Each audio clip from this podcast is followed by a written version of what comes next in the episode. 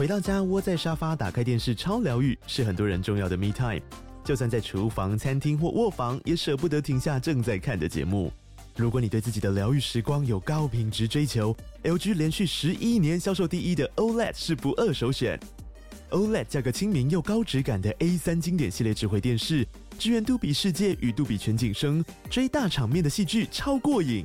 现在 LG 推出限量优惠，购买五十五寸 OLED A3 电视，再带一台二十七寸的 StandBy Me 闺蜜机，只要六万多块。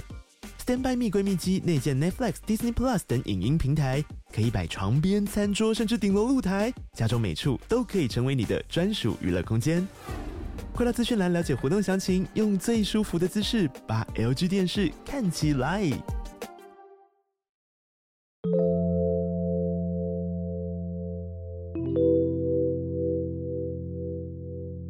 嗨，我是康娜，我是卡拉，欢迎收听偷听 Story。哼哼，现在正值鬼月嘛，是大家都知道，我们现在鬼月邀了非常多厉害的来宾。对，那今天这位也是不得了，嗯、他是 PTT 上面非常有名的网络作家，是 号称 PTT 飘版恐怖大师，我们的路边摊老师。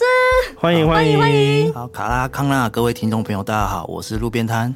哇哦，大家都知道路边摊老师做了非常多厉害的恐。怖故事，对，那他之前有出一部叫做《异常》的一个小说，嗯、不知道摊大可不可以帮我们稍微简介一下《异常》大概是在说什么样子的故事？好，那《异常》这个故事呢，其实它是有分两部曲。那第一部曲呢，是在二零一三年的时候就已经出版成书了。嗯，那第二部曲则是我目前在网络的文学新平台上面做连载。那《异常》这部故事呢，它其实是个恐怖故事，那但它也是个鬼故事。嗯，不过比起鬼呢，它更恐怖的地方，我就认为它是在描写人性的异常的这一面。嗯，对。那异常面是什么呢？就是我觉得我们每个人都有三个面相。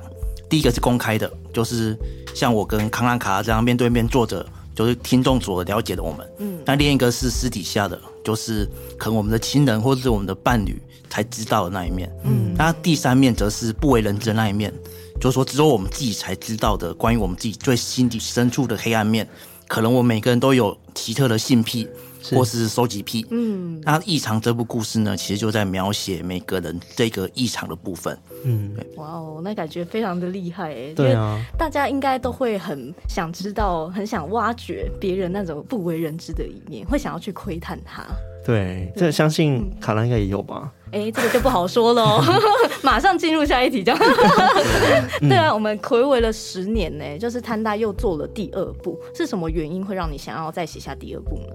嗯，第一部的部分其实是我很喜欢的一个很有病的故事啊，就很多读者都很喜欢。那出版之后呢，这个故事就一直先搁置着，然后其实我也在等适当的机会把第二部写出来。那后后来是因为最近有很多的，就是挖掘文学 IP 的。平台慢慢崛起了，嗯，那文学星就是其中一个，那他们刚好就过来跟我要稿，那刚好因为前一部已经隔十年了嘛，对，然后这十年之间呢，我自己的人生也发生蛮多事情的，然后特别是写说，对创作者来说，写这种很恐怖的或有病的故事，其实是一种抒发压力的行为，嗯，对，然后刚好我在这十年间呢，也累积蛮多压力的，刚好可以趁着这次要稿的机会爆发出来，对，把这所有描写。就等于是我在写其他人异常故事，来发泄我自己的异常这一面。哦、所以可以说，这个写恐怖故事就是我的异常面，不一定。OK，那我们等下看来是有很多东西可以聊了，是关于异常这部作品哦。但是在聊这个作品之前呢，我们是灵异节目嘛，然后大家应该很期待说，哎、欸，摊大要分享怎么样的灵异故事？期待期待。那谭大能不能先帮我们稍微介绍一下、简介一下你的故事就好？好，那。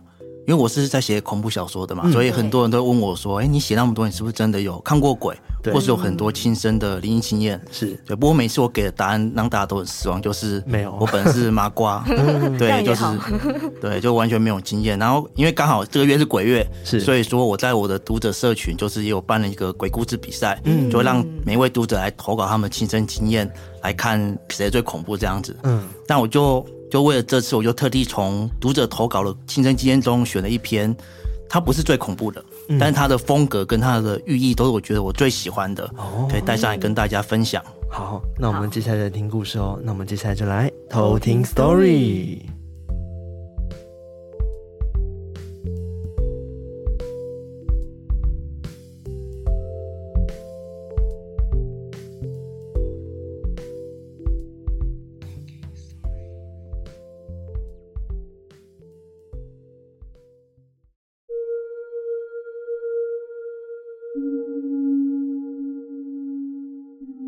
那我要说的呢，是读者小青所投稿的故事。他分享的是有关他舅舅的故事啊。这位读者小青呢，是一名女孩子，她从小算是能够感应得到的体质。然后她有一个跟她关系非常好的舅舅，因为舅舅很渴望有一个女儿，但是一直没有，所以舅舅呢，几乎把小青当成亲生的女儿一直在照顾。小青小时候非常喜欢折纸，她常常在学校用纸折各种衣服、裤子。然后都会跑去拿去跟舅舅献宝炫耀，然后舅舅呢也会把小青的折纸放在酒柜里面当做一种展示品。有一次小青学会折纸百合花的时候呢，就拿去跟舅舅炫耀，然后没想到舅舅特别喜欢小青折的这个纸百合花，就也是收下来，然后并且放在展示柜中最明显的一个位置。不过因为这位舅舅他是做土木工程跟挖土机的行业，所以他平常会吃很多的槟榔啊跟啤酒抽烟。所以这位舅舅其实很年轻就去世了，他去世的时候才三十九岁。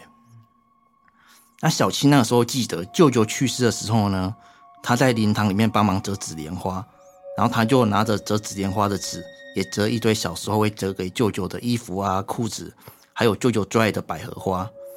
那个时候舅妈刚好在舅舅的灵位前面，就是掷筊杯，掷硬币在宝杯，可是他都一直没有掷到杯。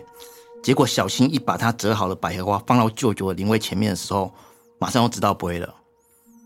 那舅舅去世之后呢，小青常常会在梦中梦到舅舅，但是很奇怪的是，舅舅在他的梦里呢，一直在铲沙、倒沙，一直在做苦力工作。还曾经有一次，小青梦到舅舅说他身上背着一个很粗的铁链在拉东西，打赤膊，一直在工作。后来小青想到呢，可能是因为舅舅让外婆白发人送黑发人的关系。就是很不孝顺，所以才必须被惩罚，在阴间一直工作做苦力。当然，小青也不确定说他是不是真的梦到了阴间的场景，但每次的梦境都很真实，而且醒来之后的画面都是非常清晰。那这最特别的一次梦境呢，就是小青最后一次梦到舅舅的时候，在梦中的场景呢，小青骑着一台摩托车，一直骑到一个很荒凉的售票亭，它有点像是一个废弃的游乐园。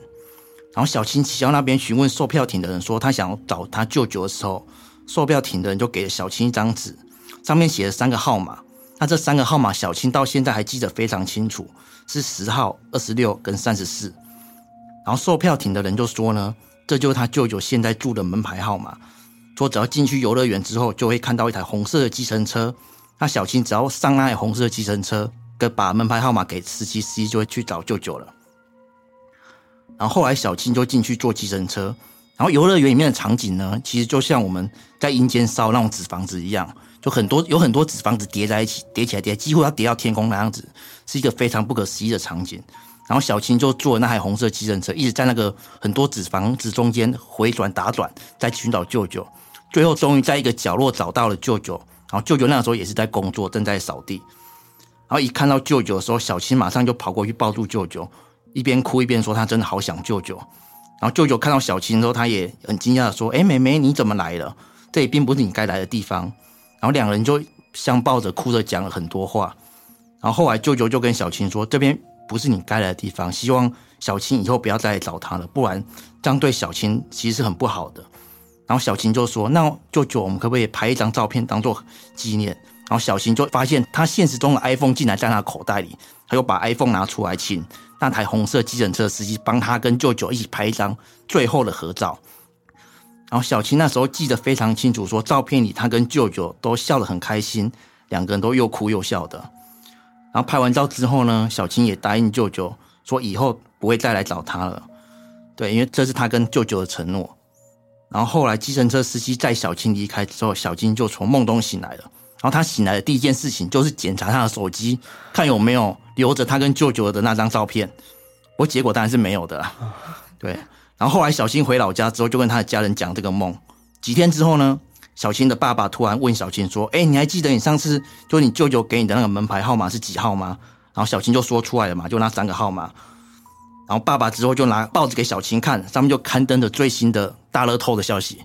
然后一看就发现，哎，上面的号码竟然就是当初舅舅的报的门牌号码，然后另外三个号码则是小青的出生年月日。所以小青想说，这应该是舅舅想给他最爱的外甥女的最后一份礼物。对，不过小青也说，哈，就算他知道那是舅舅报名牌，他也不会去买乐透，因为有一种说法是，如果我们梦到名牌，有可能是我们的亲人去借运气，或把他下辈子的运气借给我们了。然后小青不希望舅舅去这样做，不希望舅舅把运气借给他，因为这样子的话，舅舅下辈子没有运气就会很可怜。所以小青希望说，舅舅在阴间做完苦力后，也可以很幸福的投胎，然后不用去接运气来帮助他。那之后小青就没有再梦到过舅舅，但是。小青既然依然会在每年就舅舅名单的时候会祝舅舅生日快乐，也非常想念这位舅舅。那其实这就我今天要分享的一篇算是很温馨的鬼故事。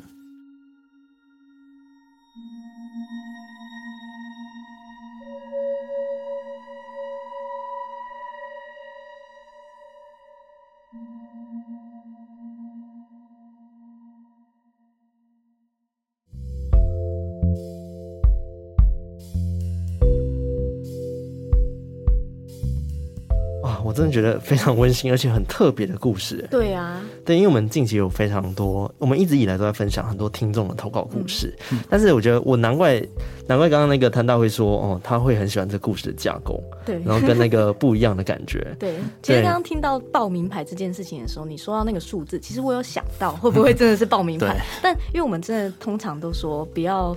真的，如果是报名牌的话，就去签，就是真的好像很不好，嗯、所以我刚刚就一直觉得说，那应该不是真的名牌，结果真的就是名牌。而且我刚刚以为那个灵异点会真的就是那个手机，然后拿出来会有照片，那、嗯、我就会吓死。对，我也会吓死，结果没有。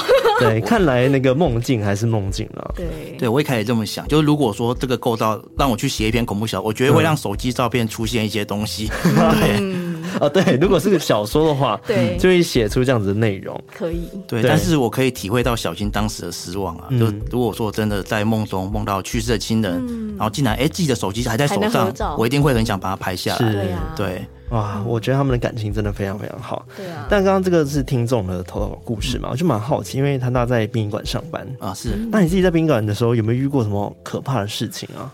对，哎，我想我请问两位，就哎，我这次来有没有对这边的气场有没有什么影响？我一直很担心这点，很害怕这样。目前我觉得还还好，对，我也觉得蛮清新的。对对，因为我很怕，就是会从工作场所带一些可能好兄弟过来 过来这边。哦，可能他在门口等吧。对，有需要我们出去的时候才会带走。对对对对，因为我现在工作是殡仪馆的大夜班保全员啊，嗯，哎，所以我们大概我们一天有十个小时都会在殡仪馆度过。嗯，对啊，对。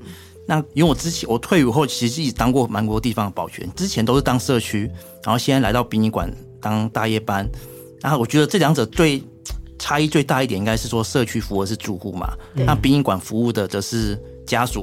对，因为殡仪馆很大，其实我进去一定会迷路，我们都会帮家属报路。嗯，然后另一个主要的工作则是接听电话。嗯、我们殡仪馆的警卫室桌上也有一台电话。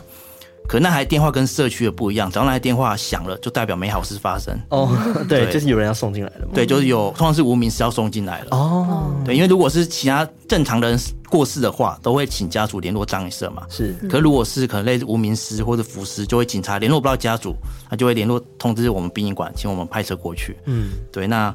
就在殡仪馆工作到现在其实几个月了，然后很多问我有没有灵异经验，我说也是没有，真的都没有遇到。对，都是嗯，对，真的有时候上厕所我照镜子也看到，都会偷瞄几下，说，哎，后面有没有什么人影啊，或是有没有。奇怪的东西出现，哎，其实都没有。你知道有一种说法，就是如果你越想看到的话，它就会偏不要让你看到。对，它会在你不经意的情况下出现。对。但我觉得很神奇的一件事情，就是我发现跟谭大聊天的过程中，觉得哎，谭大是一个非常理性的人。嗯，有感觉得出来。你会不会觉得每次在可能厕所照镜子的时候，你就会想说，万一等下他出现了，你要干嘛？你有没有想过这件事情？对啊，我是其实想想这个问题，像嗯。呃我每到十二点，我们要负责去关灯，关每个礼厅的灯。嗯、但是我们灯不是全关，因为里面有往生者在嘛。嗯，所以我们都会留一盏灯给往生者。其实，在那个场景下，就里面有往生者在的情况下，其实会比较安心，因为没有往生者在，我们要灯都关掉嘛，整个暗迷蒙，其实更容易有东西在里面。然后有往生者在，我们会留一盏灯，其实会显得比较光明一些。嗯，对。然后刚刚讲到电话的部分嘛，对对，其实。就我在殡仪馆目前遇到两次最惊悚的经验，都不是跟好兄弟有关，而是跟电话有关。电话 跟电话有关系。对，这通电话是我昨天下班前才接到了，就那时候已经天亮了，大概六点多，已经天亮了，然后电话就响起来。对，然后我就接起来，我就说：“哎，台中殡仪馆你好。”然后对面那个人就说：“喂，台中殡仪馆吗？”然后我就说：“哎，是，你好，请问有什么需要服务的吗？”嗯，然后他就说：“那个你们冰柜传来敲打的声音哦，有和有往生者恢复意识，你们要不要来看一下？好可怕！听到他这样讲，其实我也当时我也有吓到，我以为是真的。我们想说给他洗衣堂这种事情真的发生了吗？然后我就跟他确定了。然后先生，请问你在我们的几号冰柜？因为我们里面冷冻库有六个，一到六号，我就问他是在几号冰库听到了，我过去帮你检查。反正他讲不出来，他就他会继续说，就是好像往生者恢复意识了，就是。请你们快去救他！然后我就越听我就越觉得奇怪，我就、啊、我就问他说：“那个，请问是，请问先生是在我们的冷冻库吗？还是在哪边呢？”对啊，哪里打来的？对，然后他就他基本上就讲不出来。哦，对，他就他一直说我妈妈，他就讲出他妈妈的名字跟他妈妈这个身份，嗯、就说我妈妈在冰柜里面还有呼吸，请你们快去救他，他现在在要苏醒过来了。哦、对，然后我我其实我那个时候一直本来还想要。怎么说？算是相信他吗？因为我问他说：“哎、欸，你怎么知道的？”嗯，有在想我怎么会问这种问题。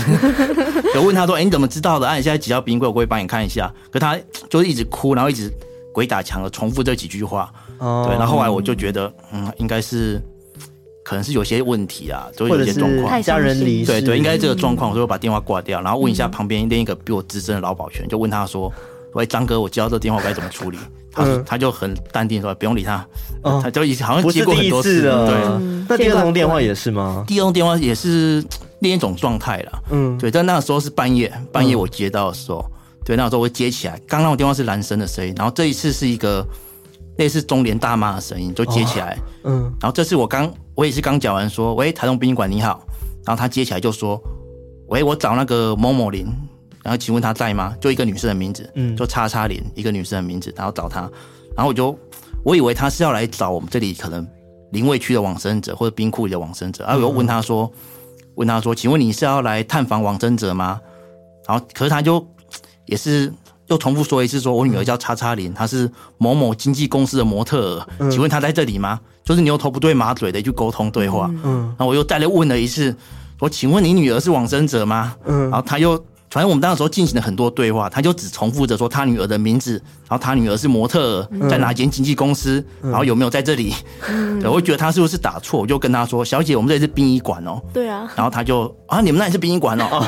我然后我以为他这个时候应该就到此为止了。嗯。然后他又后面又接一句：“啊，那我女儿有没有在你们那里啊？” 什么鬼啊？已经找不到要往殡仪馆找。对。然后我我就那时候我也我也我想说他应该又打到底在这什么状况？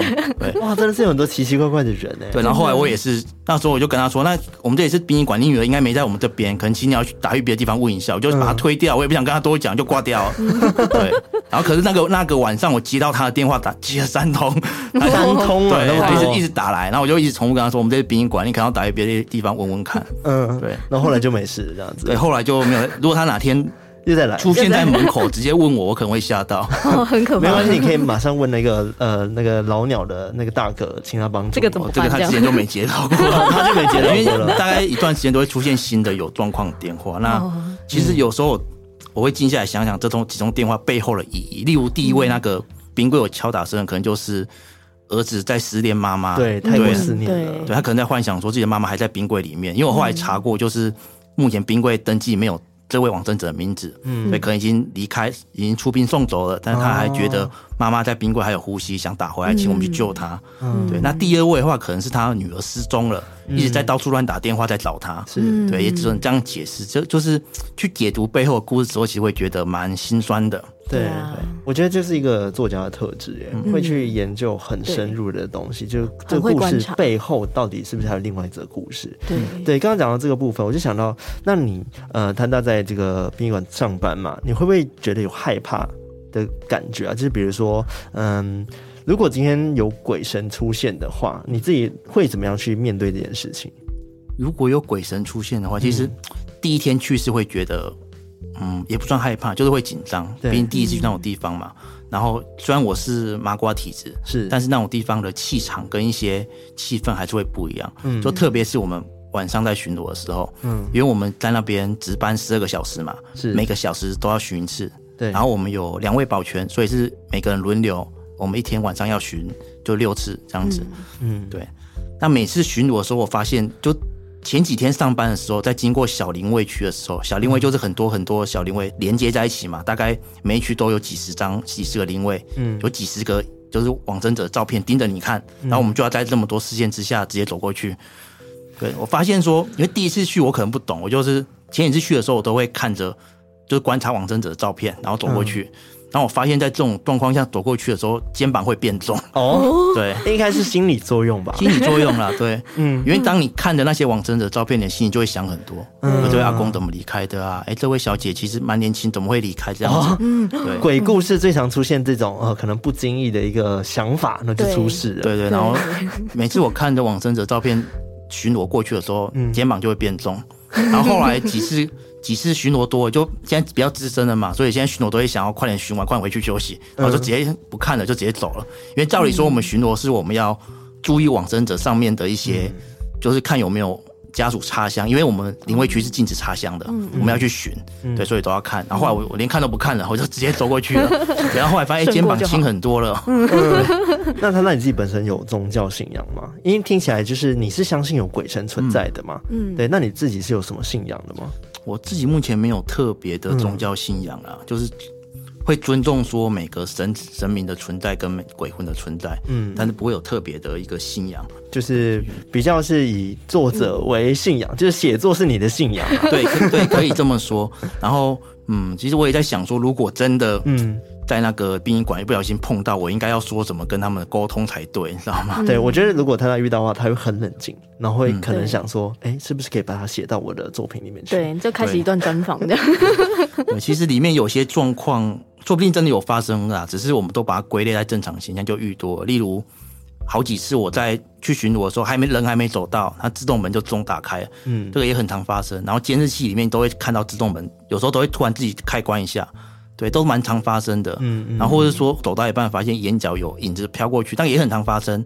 只是后来我们都会自动把它归类于正当的现象，就是机器太老旧，或是。哦，上班十二小时，又半夜太累，所以看错都很正常。嗯，那刚刚其实也有提到一点，嗯、就是我觉得也很好，就是人真的有时候比鬼还要可怕这件事情。那其实我们也有发现，在摊大的作品里面，反派角色其实很多都是描写这样子的部分，就是人其实比我们所说的那些鬼还要可怕。是那是因为你自己本身有经过什么样子的经历嘛，才有办法就是把那个反派写的那么恐怖。对，自己有发生过什么很可怕的事吗？最经验经历哦，就是如果真的要凸显人很可怕，这点就是负债了，哦、对吧？之前有很多人都是负债累累嘛，是，然后现在是别人负债我累累，你知道吗？你是金主这样？对，这对啊，这是凸显人性最可怕的一点，当然是欠钱不还啊。嗯、然后另外说，刚才像我们一开始有提到异常这个故事中有出现有很多异常的反派，就是这些反派都是有很多异常的怪癖嘛。嗯，对。这些灵感其实很多都是来自于我对网络的观察，嗯，例如说，我这次的故事，它有一个是专门喜欢收集尸体照片的恋尸癖，是。对，他会到处，他就很喜欢去拍尸体的照片，嗯，然后其实我发现说，他这样的怪癖在整个社会上不是特殊状况，哎，对，感觉是真的有的哦，哎，不是真的，就是我的意思是说，很多人，就是说是多数人都有，因为特别是当每次有什么。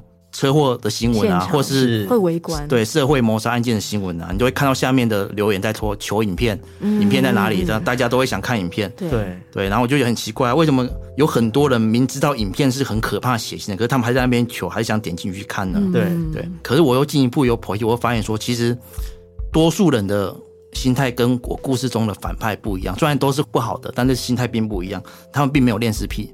他们只是想借由去看别人的死亡来验证自己还活着这一点。哦，对，就像俗话说，他人的不幸甜如蜜嘛。有些家长也会播放那种很穷很苦的国家影片给小孩看。嗯，其实我觉得这就是。人性恶的一点呢，其实这样做根本就是很变态一个行为。嗯、是哎，其实是一样的道理耶，对啊、真的。而且我发现，其实这些异常是不是有时候也是会被媒体或者是这个社会去塑造出来？嗯、因为像我们之前有说到一个系列是都市传说，那它最大的精髓就是它其实就是人传人传出来形成的一个故事。那你觉得说人的异常这件事情是不是也是可以被塑造出来？对，当然是啊。我举个例子好了，就是最近的例子应该就是疫情的影响了。嗯，就是口罩应该也很严重影响到我们了。但是现在很多人还是现在已经解封了嘛。对。不过很多人还是习惯戴口罩出门。对。那有没有发现一点，就是口罩以前最有名的都市传说是裂嘴女嘛？是。可是疫情后裂嘴女好像变得没有那么恐怖了，因为大家都戴口罩，对，都戴口罩。对。然后现在呢？就现在规则放宽后呢，感觉大家经过那段时间后，大家好像都被转坏了，就是已经从正常那面变成异常那面，应该说以前戴口罩的大家才是异常，常，然后现在对变成正常的一面了，对，而且特别有讲说，现在媒体只要我们在外面不管做什么事，都可能被别人用手机拍下，就造成说我们在外面不喜欢露脸。不喜欢让大家拍到我们的脸，嗯，对，感觉这就是整个社会，对啊，对啊，很像我们呢，对啊，我们也是不露脸的，所以我们也是异常，没有，我们现在是正常，对，我们现在正常，我们拿下口罩才是异常，对。那我觉得很好奇啊，就是关于异常这部分，就很想去挖掘一下，哎，大家是不是有一些特别异常的部分？尤其是在场的我们三位哈，对。那我就蛮想问潘大说，哎，你自己有异常的点吗？是可以分享吗？还是真的就是太秘密了？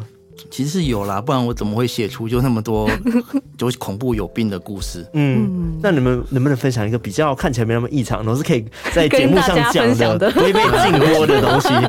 其中一个应该算是那种怎么说？那种密集恐惧症嘛，很多人会怕密集恐惧症。他也怕，康纳也超怕。对啊，不过我是很喜欢看那种图片啊。哦，你是喜欢看？就是我该看那种图片的下午，就等于是很多人喜欢在网络上看。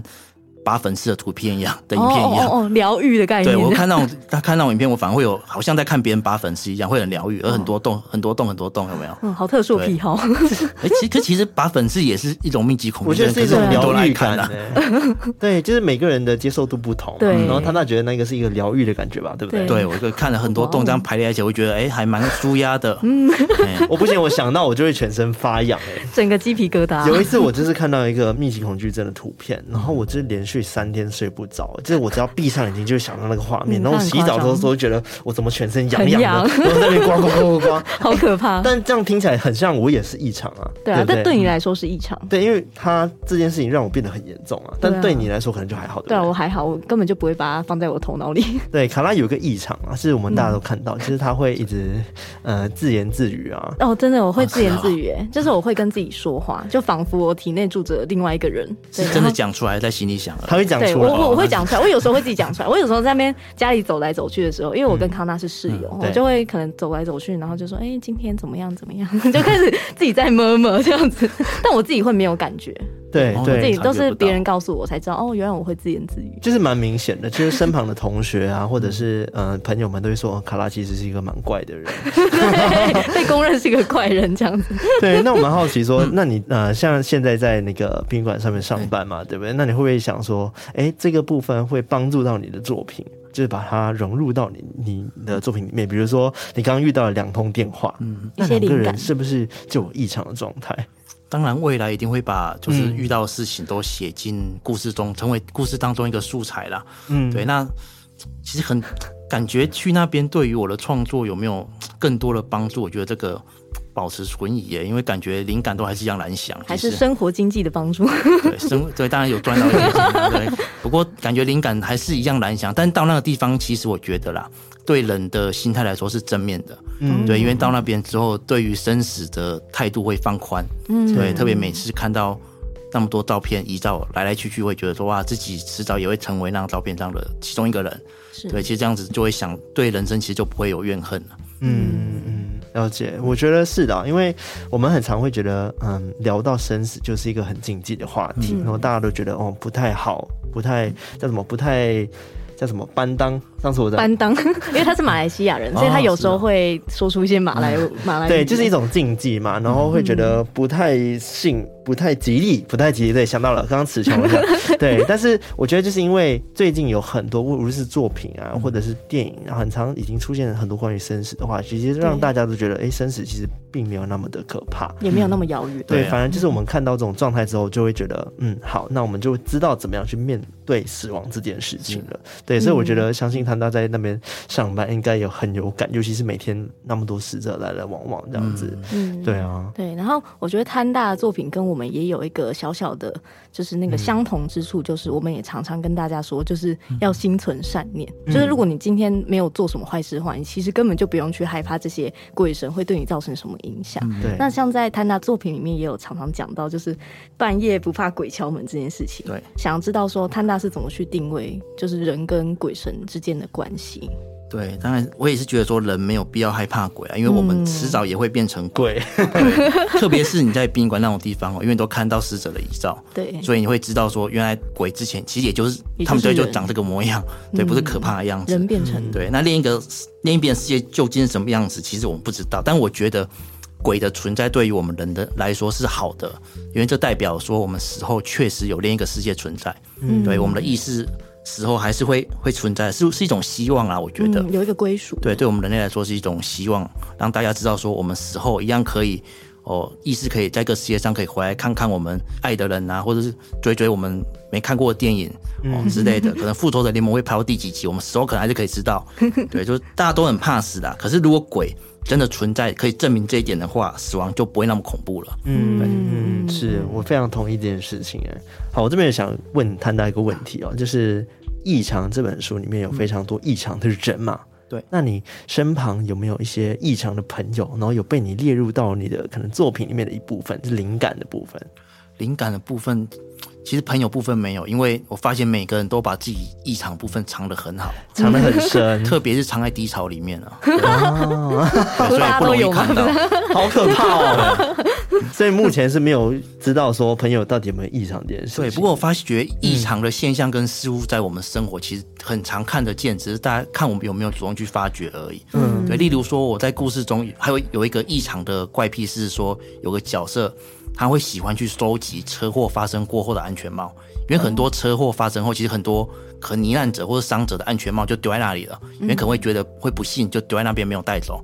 然后这个人就是喜欢去捡那些安全帽来偷闻里面的气味，甚至是血腥味，哦、他会因此而感到满足。哦，那为什么会有这个角色的发想？是因为说我在我家附近呢，有发现一棵树，然后那棵树很奇怪，它好像会增值一样，就上面挂满安全帽。哦，就每次我经过，它就会说：“哎，好像又多了一两颗安全帽。”对，我就在想到底是这里常发生车祸呢，还是？是有人去解安全帽把它放在上面，嗯、还是真的会真实呢？嗯，对，这个谜题至今还是无法解答。但是这是很生活化异常的一面啊！是啊，是啊。那你有想过说，如果你今天发现了可能你身旁的朋友，嗯，或者是你的同事好了，呃，他有异常的一面，不小心被你发现，那你会想要？跟他聊这个部分吗？还是说就就假装不知道？对，应该讲默默写进书里。对，应该讲不到，因为每个人都有。因为如果不真的不小心发现的话，嗯，除非是犯法的事情，嗯、对，除非说可能我在哎回家发现哎我的朋友怎么有。他可能有，就是类似偷内裤癖这种的，我就可能就会阻止他了。有、嗯、犯法的话了，对啊。哇，其实真的我觉得蛮矛盾的。讲到这个部分，如果真的发现身旁朋友有异常的话，然后是不小心发现的，然后又是有一点，嗯、呃，可能触及到法律的部分。那、嗯、我觉得这个，我觉得触犯到法律就真的不行。但如果他今天真的是，嗯、可能他也没有伤害到别人，或者是去影响到别人，我觉得就是让他做自己，就让他。感到舒服，这样。嗯，对啊，真的是这样。对，就让他慢慢享受他的低潮就好了。对对对，对，不要伤害别人。对，那另外还想问，就是因为贪大在里面是很多故事的集结嘛？嗯。那你有没有在写哪一篇故事的时候，是真的哇灵感爆发，然后你写起来也会这个毛骨悚然的故事？对，是。其实我发现我的读者有一个特点哦，就是像我刚才分享那篇读者舅舅的故事一样。我发现他们在看我的故事的时候，比起真正恐怖的故事，他们反而会比较喜欢带有感情的、温馨的一个鬼故事。嗯，对。那我今年呢，我在网络上有发表一篇，算是引起蛮多回响一篇短篇故事，叫做《六十分就很棒了》。嗯，对。这篇鬼故事的主要内容是在说呢，有一个红豆饼的老板。他办了一个活动，就是说只要附近的学生只要考卷考六十分，去找他都可以换到免费的红豆饼吃。嗯，对。然后很多人问他，哎，为什么你的门槛那么低呢？然后红豆饼老板就会说，就是人生跟考试一样，其实只要六十分，大家就很不简单了。是对。然后后来多年之后呢，有一个当年的学生，他就是就是长大之后遭遇很多挫折，他不想活了，他想要自杀。嗯。然后他回到学校附近的废弃工厂，想要自杀的时候呢，当年那个红豆饼本来已经不该存在的红豆饼，它又出现了。嗯，对。然后红豆饼老伯呢，又把红豆饼交给这个主角。可这个主角就跟红豆饼老伯说：“北北，我觉得我没有资格拿这个红豆饼，因为我现在是个不及格的大人。”对。但是这个北北就跟他说：“其实人呐、啊，只要活着就会及格了。是对，只要活着就是很了不起的一件事情的。然后这样去鼓励了主角，借此活下来。”那这其实这个这个时候，那个红豆饼北北已经不是人了，他其实早就去世了，是鬼。是对，那这一个很温馨的鬼故事发表之后呢，然后在网络上引起了非常多的欢迎，甚至台北新庄有一间咖啡店，甚至回应了我的这篇故事，就他也办了一个只要换六十分就可以去跟他换。哇，鸡蛋仔的活动，因为它是一间响应对对，它好像是一间有卖茶点的公司，所以就可以换鸡蛋仔。那我觉得非常感动的，就特别看到我们自己的小说影响到现实世界，对，让我商家这样子响应是真的很开心的。嗯，哇，我觉得很棒哎，光听这个题目我就知道内容，就是应该会非常的感动。嗯，对，很励志的感觉。对啊，对我蛮好奇，就是他那你自己在写作品的时候啊，就是你在创作的时候。灵感是突然就来了吗？还是说真的是需要嗯，可能沉淀一阵子，然后把自己关在房间里面很久很久，才有办法写出一个作品呢？嗯，灵感突然就来，偶偶尔会有。其实灵感到底什么时候会来，嗯、这个不知道。每个创作者没人说了准啊。嗯，对。如果真的大家都都知道说啊，我什么时候会有灵感，那其实那个应该是个大问号了。嗯，对。只能说每个灵感都是每个作家。千锤百炼，一直绞尽脑汁想出来的，是的一个过程啊。嗯，所以不用特别去闭门，然后就关在房间里面一直想，就是一样的生活。然后有一天晚上，可能就想到了这样子。对，那嗯，应该还是没办法啦。因为现在，例如我都会，还是会看很多东西啊，或者偷听很多东西，什么都看。然后或许说存在，例如说我刚刚分享那篇六十分就很棒的故事，也是我好像很久之前看到了一篇新闻，就是真的有路边摊在做这样的事情。对，然后我就存在我的脑海中，然后突然有一天，这个灵感就蹦出来了。嗯，对，想说哇，这个社会那么艰苦，我们来把它改成一篇可以鼓励每个人的故事好了。是，然后灵感就出来了。嗯，就是那么不经意状况下。嗯，对，好了，讲到今天的重点啊，就是谈到最近新出的这个《一场恶》嘛，对不对？对，在哪里可以看到呢？就是可以到宾范的文学星上面搜寻《异常二》，其实就可以找到他的作品了。嗯，那在文学星上面呢，还有很多台湾的原创作品，除了可以看到恐怖惊悚的鬼故事、奇幻科幻、悬疑推理、爱情 BL 等等的。看完他那作品之后呢，还可以换换口味，文学星呢，让你有看不完的小说，太赞了吧？对啊。冰饭上面其实有非常多的不同的平台，平台但像漫画星啊、文学星啊，那、嗯、像漫画星上面，哎、欸，也有我们之前跟一个漫画家与合作的作品，那、嗯、叫做《偷听史多利谁在偷看》这部。对。然后听说最近因为鬼月的关系连载了，对，又开始连载了。对，然后连载最新一集，然后就啊、哦，真的是很不错哎。对，雨的画风真的是赞。对，然后鬼月真的有很多作品，像是最近还有另外一部叫做《人面鱼红衣小女孩外传》，然后听说也是拿到那个电影授权的。对，是听说啊，是事实。对他们真的拿到那个电影的原版的授权，嗯嗯、然后再去 publish 在上面。嗯、其实我们之前在都市传说啊，或者是在我们节目中，其实都有提到这两个部分，就是人面鱼还有红衣小女孩。对，但是他那也知道红衣小女孩她其实是真的吗？我知道啊，而且其实我有一个疑惑，嗯、就是。现在还红衣小女孩影片在 YT 上流传很多嘛？是，但是在我印象中，就跟我以前看到红衣小女孩是不两个不同的人啊。对，有然后有点类似曼德拉效应。对，我刚刚讲了曼德拉效应。对啊，就好。现在网络上流传新闻媒中流传出来的红衣小女孩是穿运动服嘛？嗯，穿红色运动服。哎，可是红色运动服好像是，好像有点有一肚兜，对对，对像肚兜的那一种。因为我在我印象中，以前看新闻，我记得是就真的是穿小短裙，就像电影那样的形象。哦，对啊，哦，然后慢慢的就改变了样子吗？对，我我小时候的记忆是这样子啊，所以后来近期我看到，哎，又看到，我觉得，哎，这个是。跟我当年看到是同一个人吗？嗯，好奇怪哦。嗯，我觉得这个这个反应好像我以前小时候玩到一些游戏，然后我那时候觉得超级无敌好玩，嗯、然后我在长大之后再去回去玩的时候，很多细节都跟我在脑海里面我印象中的不一样。我觉得会不会有可能也会是这样子的状态？我觉得有可能是啊，嗯、对。对，但讲到红衣小女孩，我们真的是相信它存在，原因是因为，嗯、呃，我们在节目上有分享过几次，就是关于红衣小女孩能量这件事。嗯，因为我们之前也有当过同事，我跟卡拉有当过同事，对。